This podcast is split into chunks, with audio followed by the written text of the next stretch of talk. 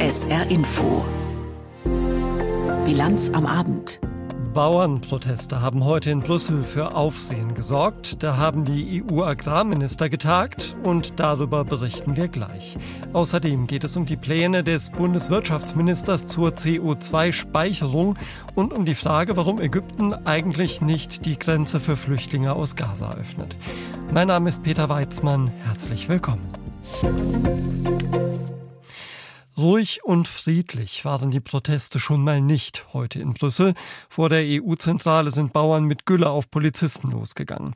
Sie haben die Beamten damit bespritzt und Reifen in Brand gesetzt. Etwa 900 Traktoren waren nach Polizeiangaben in Richtung der mit Betonhindernissen und Stacheldraht gesicherten EU-Gebäude gefahren. Dort haben heute die EU-Landwirtschaftsminister getagt. Sie wollten darüber sprechen, wie Landwirte entlastet werden können.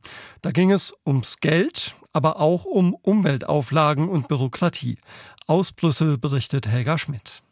Die Stimmung ist gereizt. Flaschen fliegen. Einige Bauern wollen die Stacheldrahtbarrieren wegräumen. Die hat die Brüsseler Polizei aufgestellt. Das Europaviertel sieht aus wie eine Festung. Alle Straßen zur Kommission und auch zum Ratsgebäude sind gesperrt. Davor Hunderte von Treckern. Die Stimmung der Bauern schwankt zwischen Wut und Verzweiflung. Wenn sie uns doch nur normale Erzeugerpreise zahlen würden, sagt ein nachdenklicher Bauer aus der Wallonie, damit wir davon leben können. Mehr Umweltschutz dagegen hat er gar nicht, sagt er nur, dann müsse es andere Preise geben. Drinnen im Ratsgebäude beraten die Landwirtschaftsminister. Jeder beeilt sich zu beteuern, dass man die Nöte der Bauern ernst nimmt. An der Spitze der belgische Landwirtschaftsminister. Er hat zurzeit den Vorsitz in der Gruppe. David Claraval spricht von einer historischen Sitzung heute. Je n'exagère ne, pas la réunion d'aujourd'hui est une réunion importante ich übertreibe nicht, wenn ich sage, das ist eine wichtige Sitzung in der Geschichte der Agrarministersitzungen. Alle haben die Proteste draußen gesehen, sagt der belgische Minister, und solche Proteste gäbe es gerade in ganz Europa. Aus Sicht des deutschen Landwirtschaftsministers Cem Özdemir könnte man schnell Entlastung für die Bauern schaffen mit weniger Formularen und weniger Bürokratie. Das Statistische Bundesamt hat berechnet, ein durchschnittlicher Landwirt verbringt ein Viertel seiner Zeit am Schreibtisch. Also unser Motto muss sein, das muss dringend runter, Weg mit überbordender Bürokratie, Konzentration aufs Wesentliche. In diesem Punkt sind sich Europas Landwirtschaftsminister einig geworden. Die Brüsseler Kommission bekommt den Auftrag, Bürokratie abzubauen und Kontrollen auf den Höfen zu reduzieren. Streitpunkt bleibt aber die Frage, welchen Beitrag die Landwirtschaft gegen die Klimakrise und gegen das Artensterben leisten soll. Die wenigen Umweltauflagen der letzten Jahre würden einige am liebsten abschaffen, Frankreichs Agrarminister zum Beispiel, aber auch der zuständige polnische Agrarkommissar Wojciechowski. Schluss mit dem Green Deal, sagt er, Umweltauflagen für die Landwirtschaft stören ihn schon seit langem. Uh, Wir wissen doch, was die Bauern wollen. Kurz gesagt, ein genereller Importstopp und das Aus für den Green Deal. Uh, countries that there is a Generalist Import Stop, Green, out, Green äh, Deal Out. Wojciechowski will dafür eintreten, dass die in der traditionellen Landwirtschaft übliche Fruchtfolge nicht mehr eingehalten werden muss. Weitere umweltschonende Auflagen sollen abgeschafft werden, jedenfalls aus seiner Sicht. Unter dem Eindruck der Bauernproteste hat die Kommission schon einige Reformvorhaben auf Eis gelegt. Die Stilllegung von vier Prozent der Flächen zum Artenschutz wurde weiterhin ausgesetzt und die Idee, den Pestizideinsatz zu reduzieren, reduzieren, scheiterte im Europäischen Parlament am Widerstand der Christdemokraten und der Liberalen. Die Kommission hat den Gesetzentwurf dann zurückgezogen. Kohlendioxid abscheiden und speichern oder nutzen. Für die einen ist das ein zentraler Baustein zur Verringerung des Treibhausgasausstoßes. Für die anderen vor allem ein Trick, um weiter fossile Brennstoffe nutzen zu können. Auf der Seite der Kritiker stehen seit vielen Jahren auch Umweltschützer und Grüne. Heute hat nun aber der grüne Wirtschafts- und Klimaschutzminister Robert Habeck angekündigt, die sogenannte CCS-Technologie unter bestimmten Bedingungen zuzulassen. Martin Polanski. Es ist ein Kürzel, das noch für einige Debatten hierzulande sorgen dürfte. CCS, das steht für Carbon Capture and Storage, bedeutet klimaschädliches CO2, wird beispielsweise in der Zementindustrie abgefangen, um es anschließend im Meeresboden zu speichern. In Norwegen und in Dänemark gibt es dafür bereits entsprechende Pilotprojekte und aus Sicht von Wirtschaftsminister Robert Habeck von den Grünen braucht es CCS auch in Deutschland. Die Technik ist an vielen Stellen weiterentwickelt worden und aus meiner Sicht ist sie reif und sicher. Und sie biete einen entscheidenden Vorteil. Durch die Speicherung im Meeresboden gelange das klimaschädliche Kohlendioxid nicht in die Atmosphäre. Der Wirtschaftsminister von den Grünen hat daher Eckpunkte für eine sogenannte Carbon Management Strategie erarbeiten lassen. Wichtigstes Ziel, CCS soll besonders energieintensiven Industriezweigen zukünftig ermöglichen, weitgehend klimaneutral zu produzieren, indem das unvermeidbare CO2 entsprechend abgeschieden und entsorgt wird. Lagerstätten in der Nordsee sollen dafür erkundet werden. Angedacht ist auch ein Pipeline-Netz, um abgeschiedenes CO2 zu transportieren. Ein großer Meilenstein für die Klimapolitik in Deutschland und in Europa. Nennt der Direktor des Potsdam Instituts für Klimafolgenforschung Ottmar Edenhofer die Pläne. Nach Edenhofers Einschätzung ist CCS ein wichtiger Baustein, damit Deutschland 2045 klimaneutral werden kann. Allerdings viele Umweltverbände sehen das ganz anders. Die deutsche Umwelthilfe warnt vor einem fossilen Entsorgungspark in der Nordsee. Greenpeace sieht Ewigkeitslasten auf künftige Generationen zukommen. Auch Habecks Partei, die Grünen, hatten CCS lange abgelehnt. Vor 20 Jahren waren erste Überlegungen, CO2 im Boden abzuspeichern, wieder fallen gelassen worden, weil sich schnell Protest regte. Dominik von Achten, Vorstandschef des Zementherstellers Heidelberg Materials, stellt sich jetzt auch auf Debatten ein. Wir müssen alle Stakeholder alle Stakeholder mitnehmen äh, und die breite gesellschaftliche Akzeptanz schaffen. Und das tun wir vor allen Dingen aus unserer Sicht durch maximale Transparenz und auch ständige Kommunikation. Allerdings gibt es auch Kritik daran, dass laut dem Eckpunktepapier die CO2-Abscheidung nicht nur in der Industrie ermöglicht werden soll, sondern auch bei der Energieerzeugung in Gaskraftwerken. Damit könnte der Umstieg auf erneuerbare Energien ausgebremst werden, befürchten Umweltverbände. CCS, die drei Buchstaben dürften noch für einige Debatten hierzulande sorgen. Martin Polanski mit den umstrittenen Plänen von Bundeswirtschaftsminister Habeck zur CO2-Speicherung. Der größte CO2-Verursacher auf der Welt ist mittlerweile China. Ein Riesenland natürlich mit großer Bevölkerung, das in den letzten Jahrzehnten wirtschaftlich geradezu explodiert ist. Und China setzt beispielsweise auch noch immer auf Kohlestrom auf neue Kraftwerke wohlgemerkt, die in großer Zahl entstehen. Aber eben nicht ausschließlich. Deshalb gibt es nun Berechnungen zum chinesischen CO2-Ausstoß, die überraschend positiv klingen. Benjamin Eisel. Eigentlich sind Beobachter davon ausgegangen, dass China bis zum Ende dieses Jahrzehnts Jahr für Jahr mehr CO2 ausstoßen wird. Erst nach 2030 sollten die Emissionen zurückgehen, hatte die kommunistische Regierung berechnet. Inzwischen erwarten die meisten Fachleute allerdings, dass der Höhepunkt des CO2-Ausstoßes deutlich früher erreicht wird. This assessment is uh, made based on a few important factors. Lee Shore befasst sich beim Think Tank Asia Society in Washington DC mit den Themen China und Klimaschutz. Er sieht mehrere Gründe für die Trendwende. Number one, China's economy is slowing down quite a bit. Der erste Grund dafür ist, dass sich die Wirtschaft in China abkühlt. Der Bedarf an energieintensiven Gütern wie Zement und Stahl nimmt ebenfalls ab. Das hilft, den CO2-Ausstoß zu stabilisieren. Nummer zwei, Chinas Bevölkerung wächst nicht mehr. Und der dritte Grund, ganz klar, die rasante Entwicklung und Anwendung von klimafreundlicher, sauberer Energie und Technologie.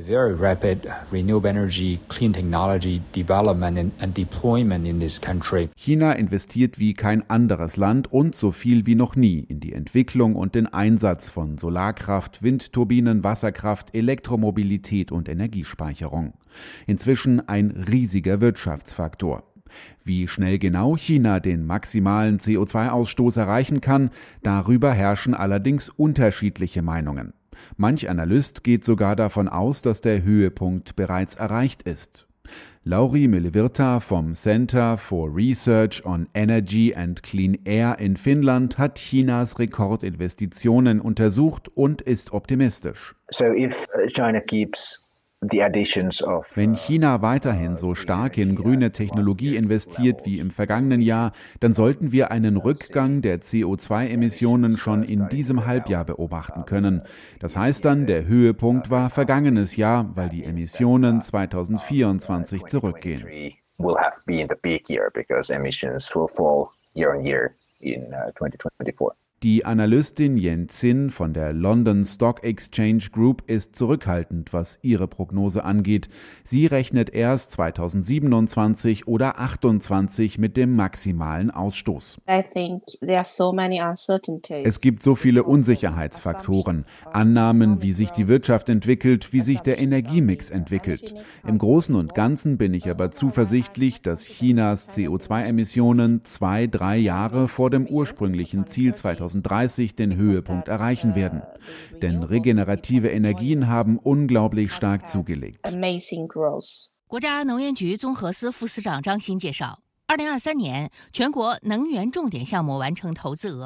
im chinesischen Staatsfernsehen werden Chinas Investitionen in grüne Energien gepriesen als großer Fortschritt. Was die Staatsmedien im Normalfall nicht sagen, China ist der größte Emittent von CO2 weltweit und liegt beim Pro-Kopf-Ausstoß inzwischen über dem Durchschnitt der EU. Im Unterschied zu vielen demokratisch regierten Staaten fehlt der Bevölkerung in China häufig ein Bewusstsein, dass der Klimawandel menschengemacht ist. Die staatlich kontrollierten Medien benennen dies meist ebenfalls nicht. Klimaaktivisten gibt es so gut wie keine, da die kommunistische Partei keine Zivilgesellschaft duldet. Li Shuo vom Think Tank Asia Society sieht eine Chance für China in den grünen Technologien, schneller klimafreundlich zu werden. Er sagt aber auch, selbst wenn der Höhepunkt früher kommt, sei dies kein Grund, sich zurückzulehnen. Es fehle ein Ausstiegsszenario für die fossilen Brennstoffe. Das Land baut noch neue Kohlekraftwerke und China ist weiterhin sehr abhängig von Kohle. Das sind Punkte, die besorgniserregend sind und China muss das angehen. Bis heute fehlt ein klarer Plan, wie China die angestrebte Klimaneutralität im Jahr 2060 erreichen will. Die Energieexpertin Jensin rechnet damit, dass die CO2-Emissionen erstmal eine ganze Weile auf hohem Niveau verharren werden, im Gegensatz zu Industriestaaten, die den Höhepunkt schon hinter sich haben. Also es gibt nach wie vor eine riesige Bevölkerung und einen steigenden Energiebedarf. Das heißt, China braucht nach wie vor fossile Brennstoffe und erneuerbare Energien. Ich gehe davon aus, dass wir selbst wenn China den Höhepunkt erreicht, ein langes Plateau sehen werden, bevor es mit den CO2-Emissionen nach unten geht. Das war ein Beitrag von Benjamin Eisel aus China. Wer im Saarland in der Industrie arbeitet, hat es momentan nicht immer leicht. Ford beendet die Autoproduktion in Saarlouis. Bei ZF geht die Angst um das Stellen abgebaut werden und beim Reifenhersteller Michelin ist das schon beschlossene Sache. Da geht es jetzt um knapp zwei Drittel der Stellen in Homburg. Das sollen die Beschäftigten aber nicht einfach hinnehmen und haben heute protestiert. Jimmy Booth war dabei. Hunderte Mitarbeiter von Michelin in Homburg haben sich am Mittag auf dem Werksparkplatz versammelt. Viele von ihnen könnten bald einen neuen Arbeitgeber brauchen. In ganz Südwestdeutschland will der französische Reifenhersteller Jobs streichen. In Homburg sollen mehr als 800 Stellen wegfallen. Dementsprechend schlecht ist die Stimmung im Werk, berichtet der Betriebsratsvorsitzende Joachim Jordan. Die Leute haben Angst um ihren Arbeitsplatz. Es ist die Unsicherheit da, wie es weiter? Wir haben ja in der Firma ein Konzept vorgeschlagen, wie es weitergehen kann. Es bleibt ja ein großer Teil bestehen, die Runternäherung mit ca. 400, 450 Leute. Und unser Konzept stellt dar, dass noch mehr Arbeitsplätze hier gerettet werden können. In dieser Sache bin ich optimistisch. Natürlich bin ich nicht blauäugig, dass wir komplett hier alles retten können. Unter den Mitarbeitenden herrscht Unmut über die Situation.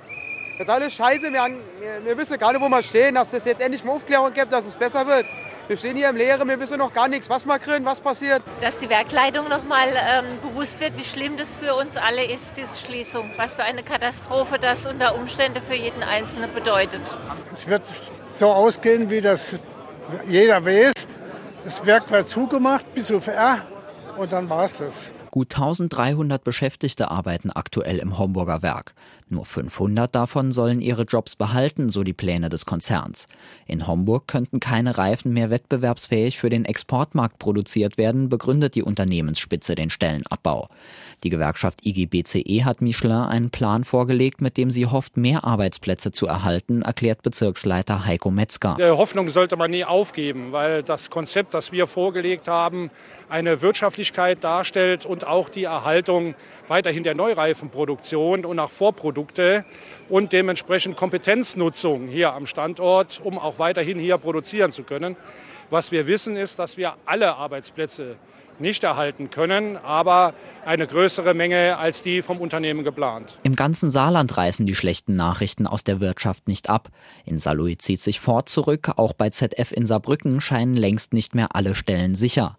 Ein so großer Stellenabbau bei Michelin würde die Stadt Homburg hart treffen, sagt Bürgermeister Michael Forster. 800 Industriearbeitsplätze hier zu verkraften, wäre für uns ein herber Rückschlag. Der Erhalt der Arbeitsplätze wäre für uns das Wichtigste, wenn es denn nicht so weit käme und wir einen Plan B bräuchten, dann werden wir natürlich versuchen, mit all unseren Mitteln die Mitarbeiterinnen und Mitarbeiter hier zu unterstützen. Wir versuchen eben auch durch Neuansiedlungen Alternativarbeitsplätze zu schaffen. Und das ist auch das Einzige, was Homburg an dieser Stelle tun kann. Noch ist nicht final entschieden, wie viele Mitarbeiter bei Michelin in Homburg gehen müssen.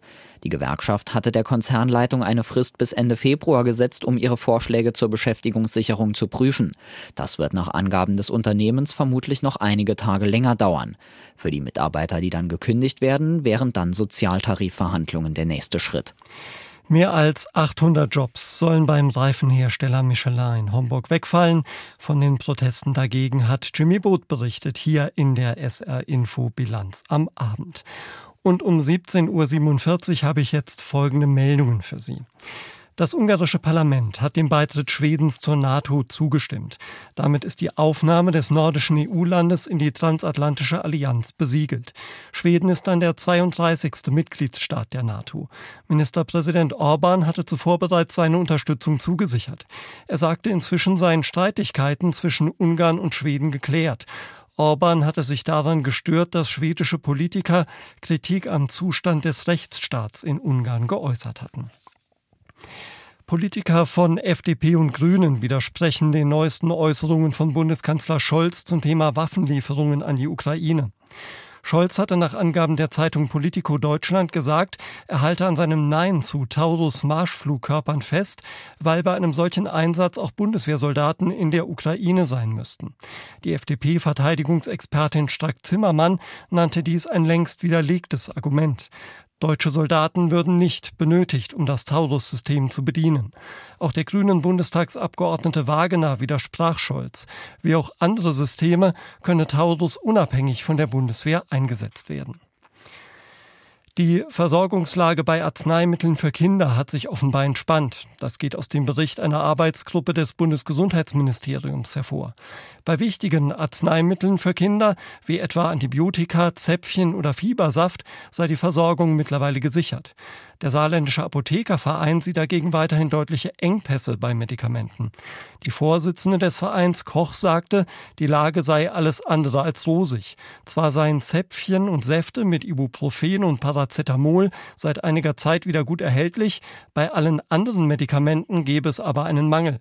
Dies betreffe unter anderem Antibiotika, Cholesterinsenker, Blutdrucksenker, Magensäureblocker und Augentropfen. Das Team des in russischer Haft ums Leben gekommenen Kreml-Kritikers Alexei Nawalny will bis Freitag eine öffentliche Trauerfeier in Moskau organisieren. Man suche einen Saal für die öffentliche Abschiednahme, schrieb seine Sprecherin heute auf X. Es würde einen wundern, wenn sie damit Erfolg hätte, wenn wir uns nur erinnern, wie schon das Ablegen von Blumen nach Nawalnys Tod zu Verhaftungen geführt hatte. Nawalnys Team hat heute auch bekannt gegeben, dass es angeblich Verhandlungen darüber gegeben habe, Nawalny gegen einen in Deutschland zu lebenslanger Haft verurteilten Mörder auszutauschen. Aus Moskau Frank Eichmann. Es wird wohl keinen Regierungsvertreter geben, der diese Geschichte je öffentlich bestätigen wird, nicht in Russland, nicht in Deutschland, nicht in den USA. Alexei Nawalny sollte gegen den Tiergartenmörder ausgetauscht werden, so sagte es Maria Pevcich in einem heute veröffentlichten, ausführlichen YouTube-Video. Maria Pevcich war Vertraute des kürzlich Verstorbenen und sie ist Chefin des in den USA angemeldeten Antikorruptionsfonds. In Russland wurde der Antikorruptionsfonds Nawalnys als extremistisch verboten. Anfang Februar wurde Putin angeboten, den Mörder, den FSB-Offizier Vadim K. gegen zwei amerikanische Staatsbürger und Alexei Nawalny auszutauschen. Er sitzt wegen Mordes in Berlin im Gefängnis. Ich habe am Abend des 15. Februar die Bestätigung erhalten, dass die Verhandlungen laufen und sich in der Endphase befinden. Am 16. Februar wurde Alexei getötet. Dass der in Berlin einsitzende Mörder eines Exil-Tschetschenen tatsächlich keine fünf Jahre nach dem Mord von Deutschland gegen Nawalny und zwei US-Bürger ausgetauscht werden sollte, das hat die Bundesregierung heute nicht kommentiert. Wenn es einen indirekten Hinweis auf diesen Austausch gibt, dann diesen Satz von Putin selbst Anfang Februar in einem Zwei-Stunden-Interview mit Tucker Carlson. Der Mann hat aus patriotischen Erwägungen in einer europäischen Hauptstadt einen Banditen liquidiert. Wir sind für Verhandlungen weiter offen. Außerdem, die laufen gerade. Und wie erklärt sich dann der plötzliche Tod Nawalnys? Hier wird es noch spekulativer. Die Nawalny-Vertraute Pevcich sagt, Putin habe persönlich die Tötung angeordnet, weil er Nawalny keineswegs freigeben wollte. Dies sei das absolut unlogische, irrationale Verhalten eines verrückten Mafioso. Beweisen lässt sich diese Version natürlich nicht. Offiziell ist von einem natürlichen Tod die Rede. Der Leichnam Alexei Nawalnys wurde seiner Mutter erst am Samstag übergeben, mehr als eine Woche nach seinem plötzlichen Tod in einem Straflager im Norden Sibiriens. Die Unklarheiten der Beerdigung könnten sich daraus erklären, dass Russlands Führung zweieinhalb Wochen vor der Präsidentschaftswahl kein Interesse daran hat, dass sich Tausende Trauernde versammeln. Es gibt mehrere Moskauer Friedhöfe, die für die Beisetzung in Frage kommen. An einem wird bereits von hohem Polizeiaufgebot berichtet und davon, dass Metalldetektoren an den Eingängen bereitstehen. Aber dies, genau wie bereits kursierende konkrete Beerdigungstermine in dieser Woche, hat Nawalny-Sprecherin Kira Jamisch heute auf ihren Social-Media-Kanälen dementiert. Sie werde glaubwürdige Informationen dazu veröffentlichen. Der palästinensische Ministerpräsident Ishtaye hat heute seinen Rücktritt eingereicht. Er wolle den Weg zu einem breiten Konsens in der Bevölkerung über die politische Entwicklung nach dem Krieg im Gazastreifen bereiten, sagt er zur Begründung. Palästinenser Präsident Abbas steht ja unter dem Druck insbesondere der USA, die von der Fatah kontrollierte palästinensische Autonomiebehörde im Westjordanland drastisch umzugestalten. Denn sie soll in einer möglichen Nachkriegsordnung eine wichtige Rolle spielen, wenn es um die Herrschaft im Gazastreifen geht. Noch ist es aber nicht so weit, noch fürchten in der Stadt Rafah an der Grenze zu Ägypten rund 1,4 Millionen Palästinenser eine israelische Offensive. Viele Menschen, auch in Deutschland, fragen sich, warum öffnet Ägypten nicht die Grenze und lässt palästinensische Flüchtlinge aus Rafah hinein, sondern verstärkt sogar diese Grenze. Miriam Staber erklärt die Hintergründe der ägyptischen Position. Ein Kran reiht sechs Meter hohe Betonstücke aneinander und baut etwas hinter der eigentlichen Grenze zum Gazastreifen eine lange Mauer. Ein großer Teil der massiven Betonmauer steht schon, ist in Videos in sozialen Medien zu sehen. Seit dem Terroranschlag der Hamas auf Israel am 7. Oktober und dem Beginn des Gazakriegs hat die ägyptische Regierung immer wieder betont, keine große Zahl palästinensischer Flüchtlinge aufzunehmen.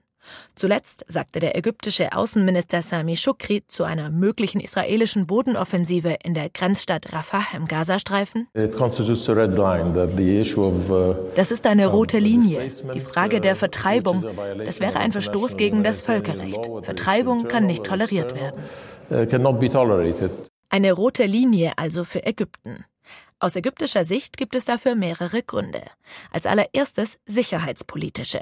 Eine große Zahl palästinensischer Flüchtlinge, die unkontrolliert nach Ägypten flieht, wäre eine Sicherheitsgefahr für Ägypten, erklärt Außenminister Schukri auf der Münchner Sicherheitskonferenz. Uh, die Bedrohung, die das für die nationale Sicherheit Ägyptens darstellt und die Folgen, die es hätte, sind immens. Das belastet unsere bilateralen Beziehungen zu Israel.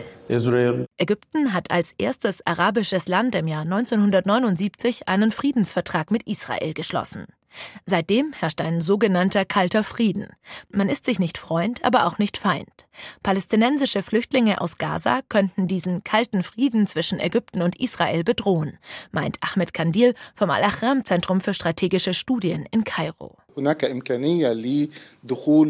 Es könnte sein, dass mit den Flüchtlingen auch bewaffnete Hamas-Mitglieder nach Ägypten kommen.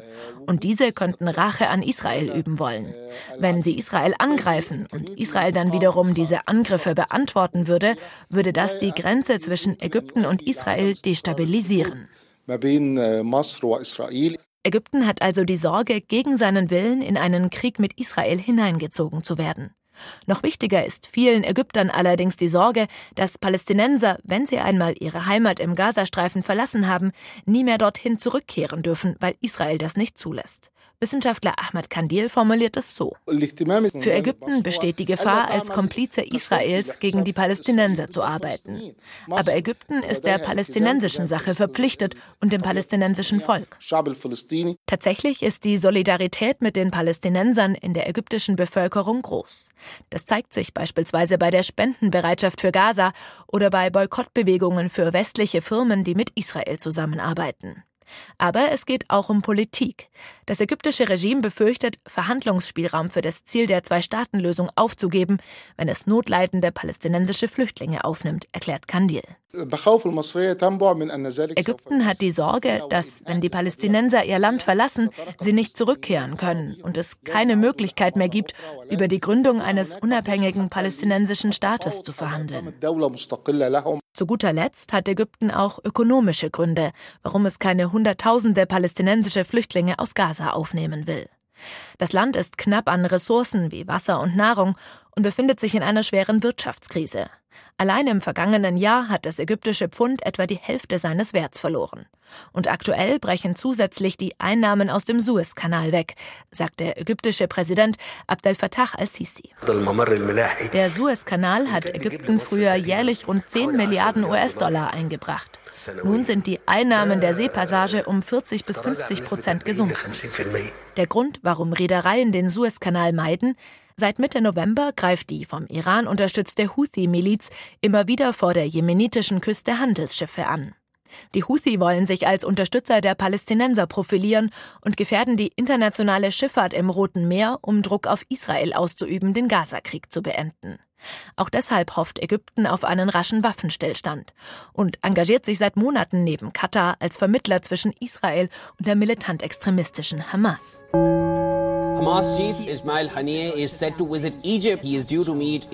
Ägypten hat offenbar nun einen mehrstufigen Friedensplan vorgelegt. Kairo wandelt im Israel-Gaza-Krieg also auf einem schmalen Grat. Es will Vermittler sein und nicht in einen Krieg gegen Israel hineingezogen werden.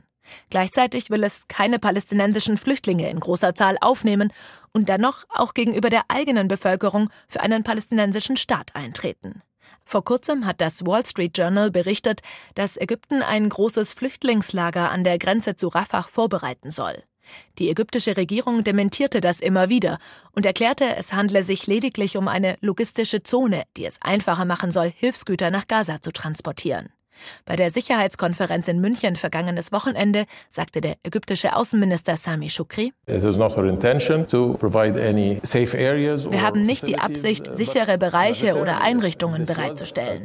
Aber wenn der Fall der Fälle eintreten würde, werden wir mit der nötigen Menschlichkeit reagieren und unschuldige Zivilisten unterstützen. Das soll aber nicht als Ermutigung oder Akzeptanz für diese Eventualität ausgelegt werden.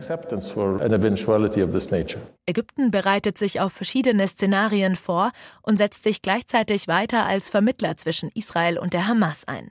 Das Regime steht stark unter Druck, da sind sich Experten einig. Auch deshalb hofft Kairo auf eine rasche Feuerpause. Miriam Staber hat über die ägyptische Haltung im Gazakrieg berichtet. Und wir schauen noch auf das Wetter im Saarland. Am Abend und in der ersten Nachthälfte kann es etwas regnen oder nieseln, bei Tiefstemperaturen in der Nacht von 6 bis 3 Grad. Morgen am Dienstag sind am Vormittag noch ein paar Tropfen möglich. Im Tagesverlauf setzt sich dann teilweise die Sonne durch. Es werden 8 bis 12 Grad erreicht. Am Mittwoch weiter steigende Chancen auf Sonnenschein und Trocken, ebenfalls 8 bis 12 Grad. Und das war's für heute von der SR Infobilanz am Abend. Mein Name ist Peter Weizmann.